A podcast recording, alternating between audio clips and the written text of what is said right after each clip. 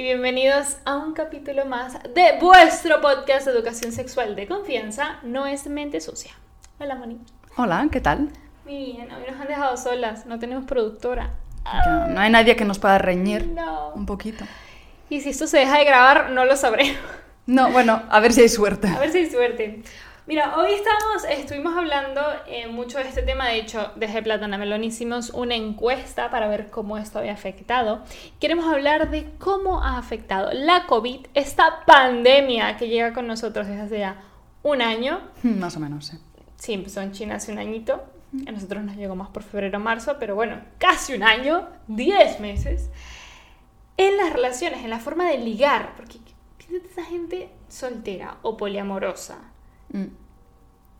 ¿Cómo ligas si no puedes salir de tu casa? Entonces, bueno, aparte de haceros preguntitas eh, a través de nuestras redes sociales, queremos un poco hablar de cómo es ligar en Hmm. estas épocas, en estos tiempos de cólera.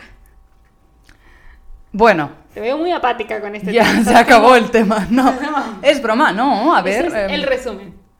mal, fatal. Muerte. A ver, traemos datos. Traemos datos de...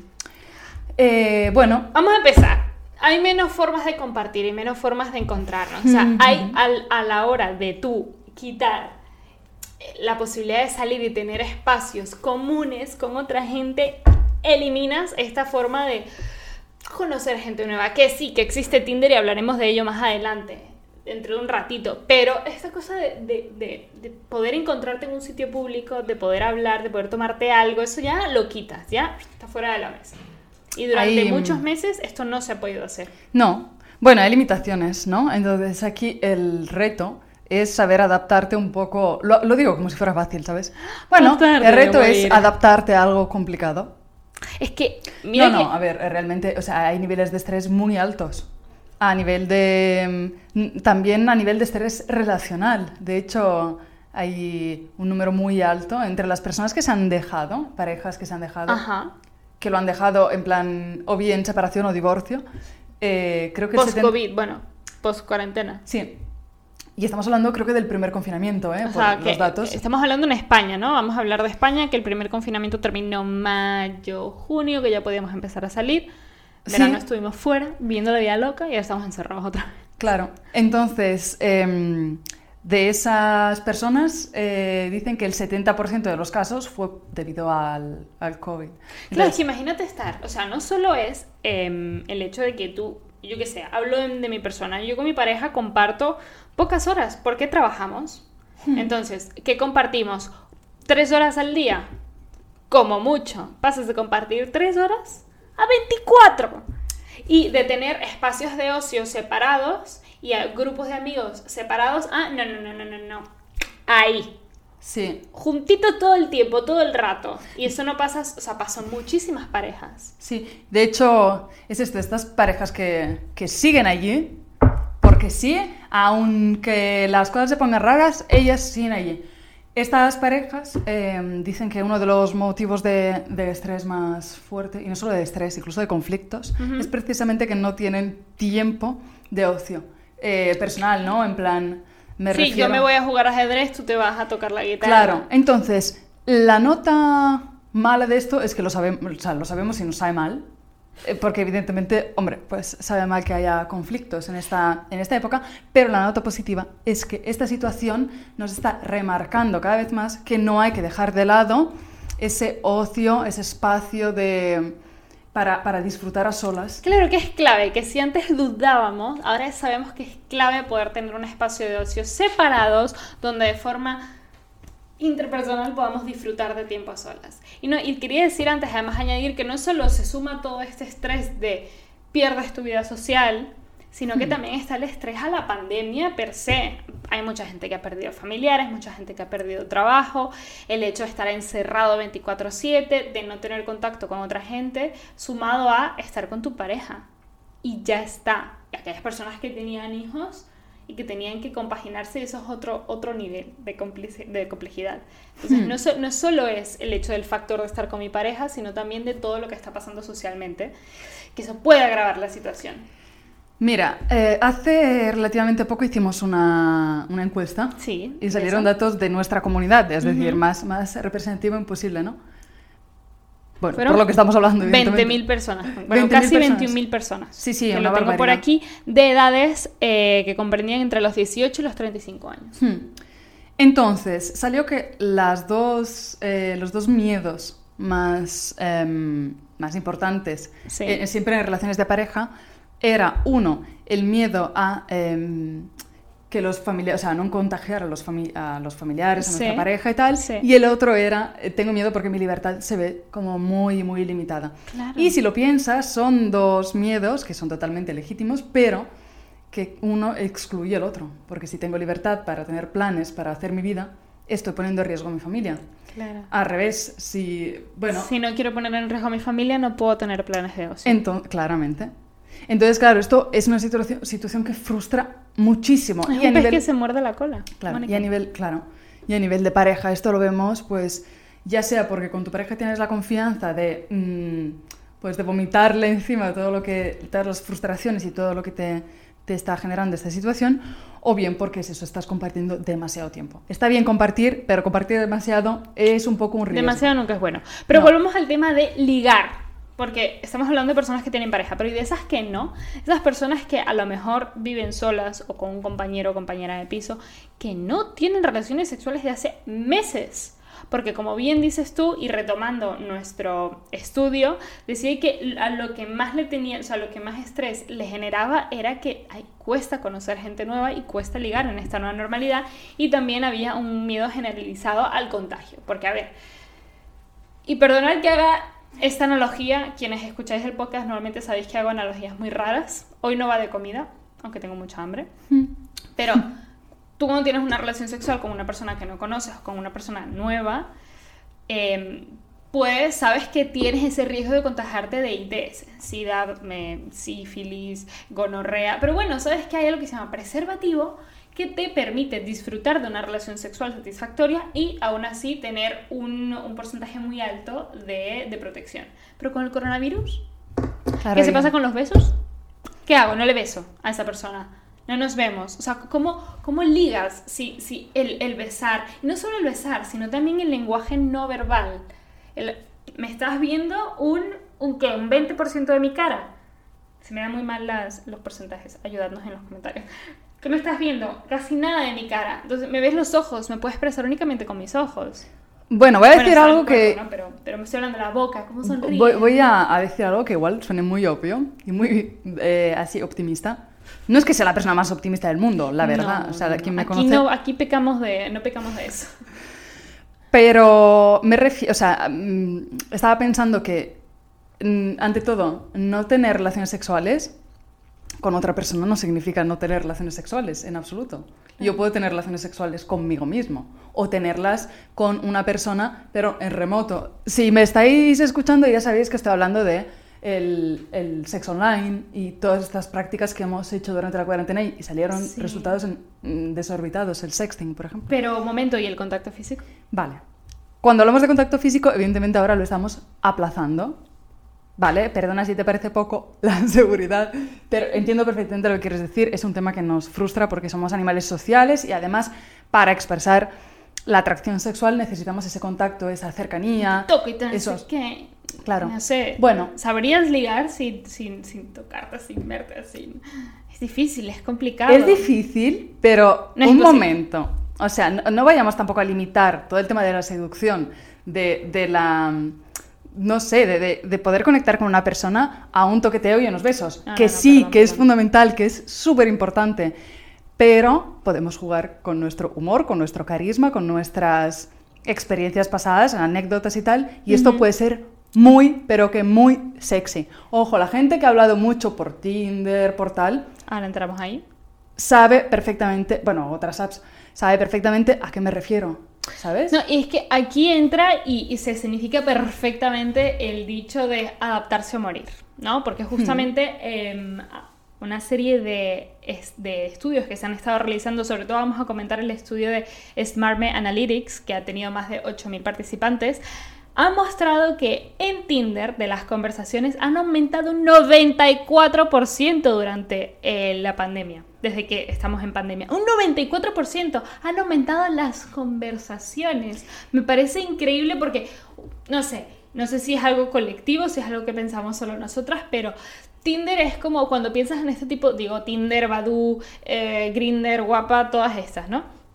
Cuando piensas en ellas, eh, casi siempre el, el ¿cómo se llama? El, el feeling que te da es escribo para tener relaciones sexuales, ¿no? Quiero hmm. conocer a alguien para tener relaciones sexuales. Y era algo que así que se instauraba desde la primera cita. Pero con el confinamiento, esta carta se quita de la mesa. Se quita de la mesa, eh, pero sobre todo, o sea, no solo aumentan las conversaciones, sino que también midieron la, la duración. de las conversaciones. Y vieron que realmente eran conversaciones mucho más largas. Sí, aquí pone, según el mismo estudio, que las conversaciones aumentaban un 26% y el número de, conversaciones también había crecido. O sea, ya no es, hola, qué guapa eres, sí, tal, me gustas tú también, ti, ti, ti, quedamos tal, no, hablemos. Exacto. Generemos un vínculo en esta conversación. Es como, quizás nos hemos dado lo que decías tú, al no, no podemos reducir la parte de el coqueteo y el ligoteo únicamente a mm, yo, mi sonrisa que te tocó así. No, no, no. Hay un tema de hablar, conocernos. Mira mi humor, mira qué sarcástica soy, ¿no? Y quizás agarrar por ahí, que es lo que ha pasado. Es un tema de, ojo, no es fácil, es un tema de creatividad también, uno se tiene que reinventar. Eh, yo creo que nunca es malo esto. Es decir, ojo, no quiero restarle importancia ni ser frívola. No. ¿Vale? O sea, sabemos perfectamente, sabemos perfectamente que la situación es complicada. El tema de ligar no es secundario tampoco. Es decir, es parte de nuestra vida y entonces, mm, pues aparcarlo por el momento, pues supone muchos sacrificios para mucha gente. Lo sabemos, no estamos quitando esta parte. Estamos diciendo que frente a esta situación lo que decías tú, Katy, hay que adaptarse, hay que ser moldeables, hay que poder, pues vale, interactuemos de otra forma. Todo lo demás ya vendrá. O sea, todo esto tiene fecha de caducidad, lo sabemos. Pero por el momento hay que tener, pues... Esperemos que haya fecha de caducidad. Pero ahora tenemos que sacar las armas y ser un poquito más creativos, ¿no? No, no quedarnos sentados con los brazos cruzados. Tengo ganas de ligar con alguien. Oye, que si no, tiene, no te apetece, no pasa nada, pero si te apetece no te puedes quedar mm, No, sal. Si antes el plan era ir a un bar y tomarte un agua, pues ahora, oye, vamos a dar un paseo. Porque, yo qué sé, las terrazas están cerradas. Tampoco lo vendas como si fuera, vamos a dar un paseo. Vamos a dar un paseo. pero en realidad sí. Pero no, bueno, ok, y si no hay un bar, hay un picnic.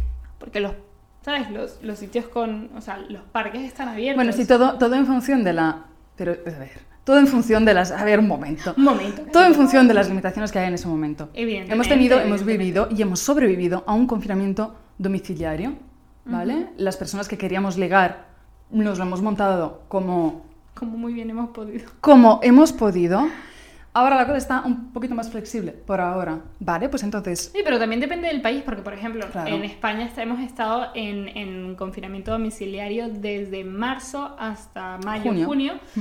Eh, pero en Argentina, por ejemplo, septiembre, octubre, que pudieron salir de sus casas y tener una vida más normal. Entonces, claro, claro es lo que decías tú, depende de las limitaciones, depende de cómo hemos podido ir sorteando. Evidentemente, o sea, siempre contextualizando, evidentemente yo hablo desde mi perspectiva, sintiéndolo mucho, no puedo abarcar todo el espectro, pero si quiero hablar desde un punto de vista un poquito más amplio, lo que puedo decir es si podemos hacer el esfuerzo. Sé que es complicado, yo soy la primera que gestiona mal la frustración. La primera, ¿vale? La líder de esto. Pero lo que me atrevo a decir es, en este momento igual deberíamos enfocarnos más en lo que tenemos y en el provecho que le podemos sacar de lo que tenemos antes que enfocar nuestra perspectiva a lo que nos falta. Porque allí sí que es un pozo de frustraciones. Y es que ahora es, eh, es lo que hay. Entonces, bueno, ir un poquito por aquí, ya os digo, o sea, Tinder está teniendo un, unos... Sí, unos números increíbles, un 94% más es un montón. Y de hecho, algo que quería rescatar de lo que decías, hmm.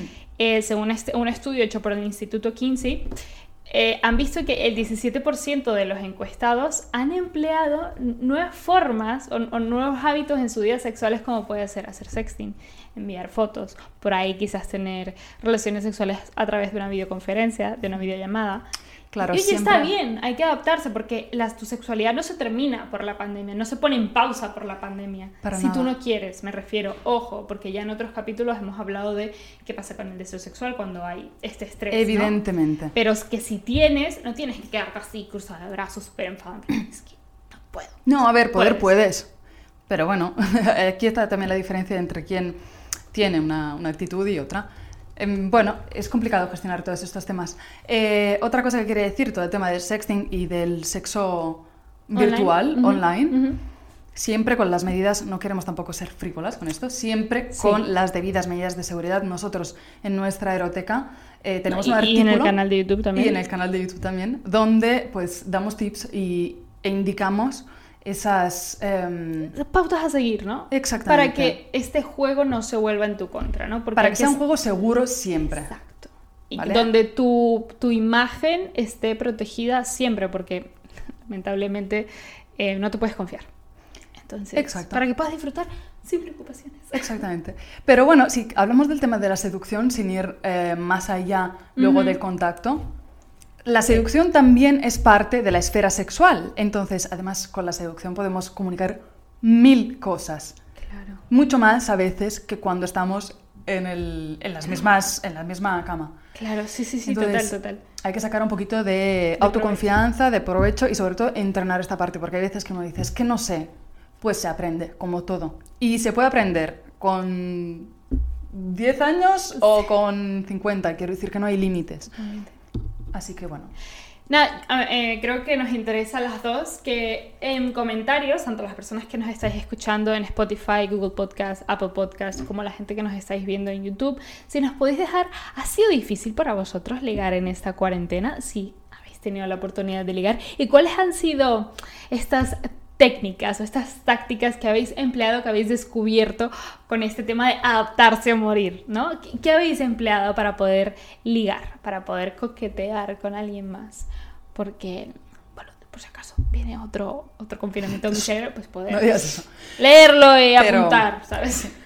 Bueno, también hay situaciones distintas, por ejemplo, gente que había ligado antes y que acaba de empezar. Oh, Eh, esas parejas, sí, sí. Esas parejas eh, que acaban de empezar, pues su... ¿Conoces a alguien? ¿Estás en ese...?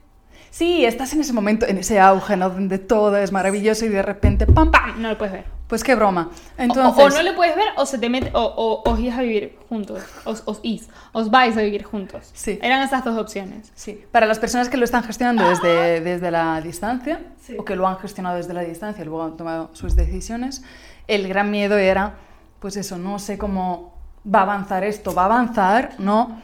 Bueno, y la incertidumbre no sé en otros países pero al menos en España era bueno 15 días bueno 15 días más bueno 15 días más o sea como que no veíamos el final claro. y eso frustra porque dices bueno si yo tengo que mantener una relación a distancia durante un mes ok pero durante no sé cuánto Y la cosa frustrante y que asusta, yo creo que es como.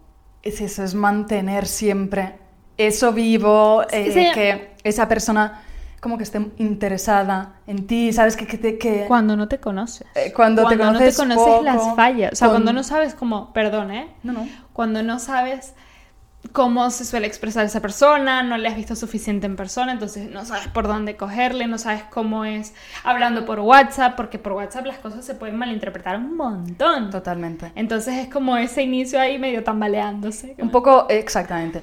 Y también el tema de, eh, pues eso, con todo este follón de la pandemia, que igual tienes tus altibajos y tal, estás intentando mantener esa relación así viva, ¿no? Con, con ganas y tal. Es complicadísimo. Que igual ganas te faltan, pero un montón de ganas te faltan. Entonces... Es que igual te apetece quedarte en la cama mm, todo el día. Pues eso. Son situaciones muy diversas. Luego hay un 9% de las personas encuestadas eh, de nuestra comunidad que ha vuelto con su ex. Nosotros eh, Ah. conocemos a una persona, de hecho. Eh, bueno, Sí. sí, sí, Eh, me ha costado, sí, me ha costado, perdón. Exactamente. Vivo en las nubes. Entonces, Y no todo tiene que ser malo, ojo, no tiene por qué ser negativo volver con tu expareja. Para nada, Pero sí, es, es que como, bueno, te redescubres.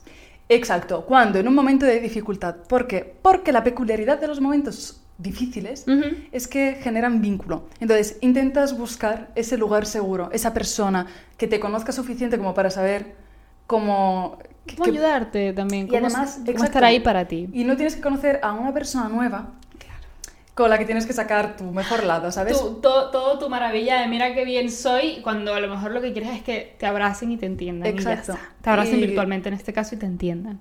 Con esta pareja, por ejemplo, seguramente lo que pasó es que ellas, ellos, eh, tenían ya, ellas, tenían ya, os dejamos la duda, ese, em, ese código de comunicación que ya se conocían, ya conocían Claro. el tipo de seducción que llevaban, sabían que había confianza con la otra persona y tal, y la cosa fluyó estupendamente. Entonces, em, Y se rescató por ahí una relación que si, quizás si no hubiese habido la pandemia, exacto, no se hubiese retomado. curioso, me atrevo a decir. Curioso, no, no, pero realmente es muy curioso. Da para pensar. Entonces no todo es malo, hay parejas que han roto. Tampoco es malo esto, quiero decir. Ojo, no es bonito, no es agradable, duele Difícil, mucho, claro. es difícil. Pero hay personas que ese momento lo han tomado como un, vale, igual no era el mejor, la mejor situación para las dos personas, para la pareja, para uno de los dos, o tres o cuatro, no sé, igual es una pareja poliamorosa, o sea, una, una relación poliamorosa. Entonces, no todo es negativo, no todo es positivo, somos humanos, entonces hay esa variabilidad, ¿no? En medio. Pero bueno, lo interesante es saber es que tenemos opciones, así que, y que hay que adaptarse. Pero bueno, nada, em, lo dicho, nos encantaría leeros en los comentarios todas estas tácticas eh, que habéis implementado, si ha sido el caso, y cómo habéis vivido el, la cuarentena y cómo estáis viviendo la pandemia em, en el ámbito amoroso. Em, por nuestra parte nos despedimos, cerramos el capítulo de hoy hasta aquí y muchísimas gracias por escucharnos. Nos vemos la semana, bueno, nos vemos y nos escuchamos la semana que viene. Eso. Chao, chao.